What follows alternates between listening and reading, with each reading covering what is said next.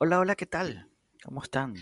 Hoy quiero traerles eh, un fragmento del libro Cómo ser líder de Daniel Goleman. Y es No puedo ignorar la llamada.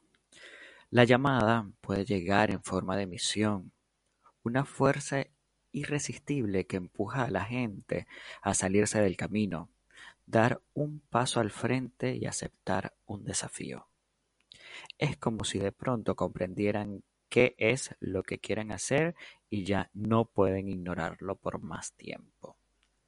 Esta llamada es a menudo espiritual, como en el caso del ejecutivo que después de someterse a un examen de valores y su misión, su visión personal, decidió renunciar a su puesto de trabajo.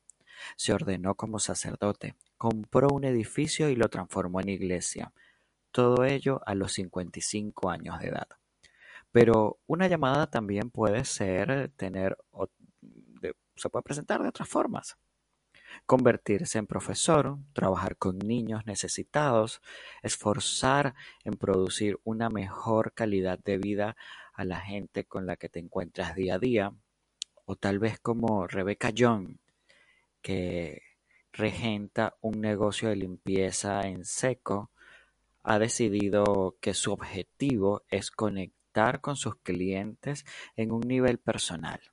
Su atención constante y sincera ha dado como resultado una notable lealtad de sus clientes hacia su empresa, incluso a pesar de que el servicio que ofrece es idéntico al que ofrecen cientos de empresas en la ciudad. Yo creo que lo más importante de esto es darnos cuenta de la llamada y sobre todo de entender cuál es nuestro propósito de vida y saber cuáles son nuestros valores, que conecte todo y que pueda surgir y dar más y más a cada una de las personas que nos acompañan. Y por supuesto que nos seguiremos escuchando cuando me escuchen. Un abrazo, se les quiere, pórtense bien y sigan disfrutando del podcast.